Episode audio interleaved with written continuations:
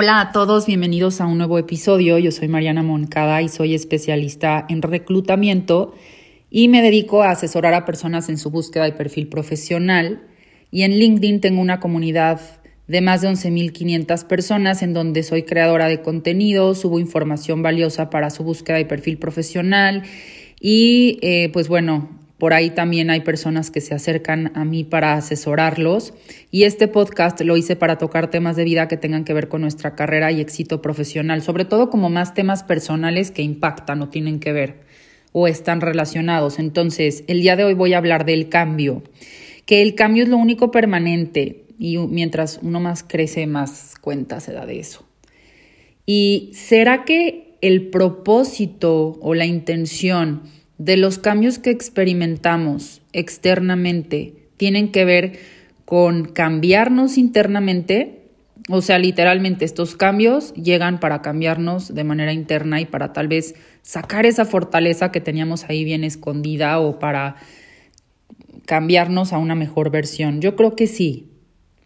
No sé qué opinen ustedes. Y siempre creo que van a haber cambios mucho más útiles en nuestra vida, pero luego también hay etapas o cambios que dices, o sea, una zarandeada. Y justo la semana pasada hablaba con unas amigas de, de todos los, los, cambios que hemos pasado cada una en este año a, nivel personal y profesional.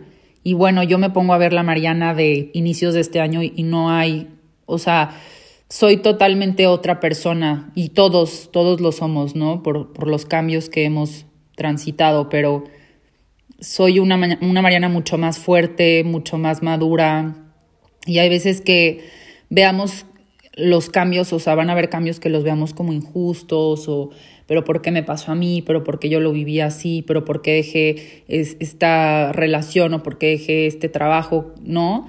Y muchas veces hay ahí una intención y un propósito mucho más fuerte que no alcanzamos a ver, pero después dices, soy una Mariana mucho más fuerte, con muchas más competencias, y al final pues agradeces.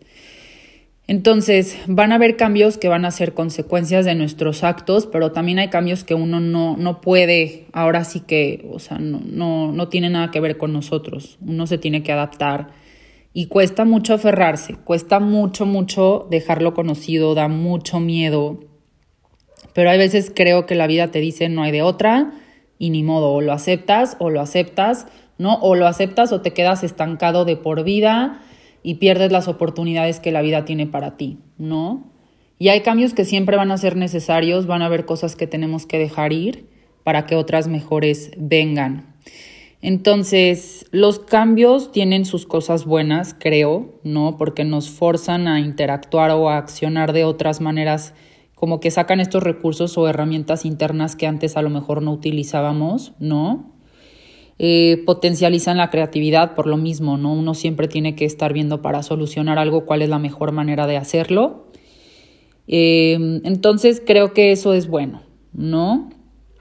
Y aquí lo único que nos queda es confiar, literalmente, confiar en que la vida está haciendo todo por una, una razón que a lo mejor no alcanzamos a ver confiar en que nosotros tenemos las herramientas necesarias, la fortaleza, las competencias para enfrentar cualquier cosa que nos suceda, porque lo que está afuera no lo puedo yo controlar, pero lo que sí está dentro de mi cancha sí. ¿Y qué nos puede servir como para poder, o sea, transicionar, o sea, como para poder transitar mejor estos cambios? Yo creo que primero que nada, tener esta fe y esta tranquilidad de todo siempre tiene una solución, aunque no lo alcancemos a ver, y como decir, a ver, o sea, ¿qué, qué es lo mejor que puedo hacer en este momento? ¿No?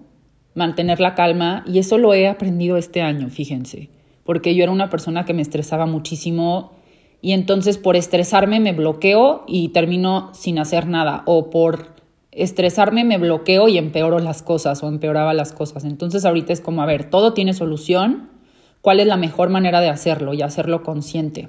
¿Vale? Otra cosa es tener una red de contención, siempre ayuda muchísimo, tener personas que, que compartan nuestros valores, sobre todo, que realmente y de manera genuina quieran lo mejor para nosotros y con, en quien podamos confiar para un consejo, para poder, podernos apoyar. Creo que eso es súper valioso.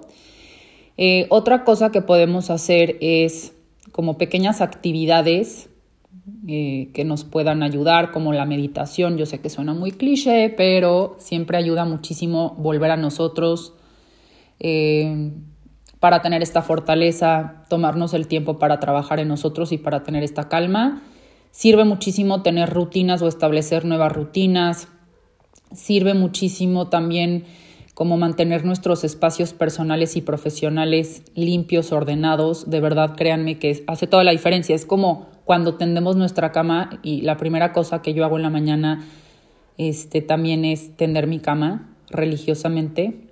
Menos a veces los domingos, pero de lunes a sábado sí.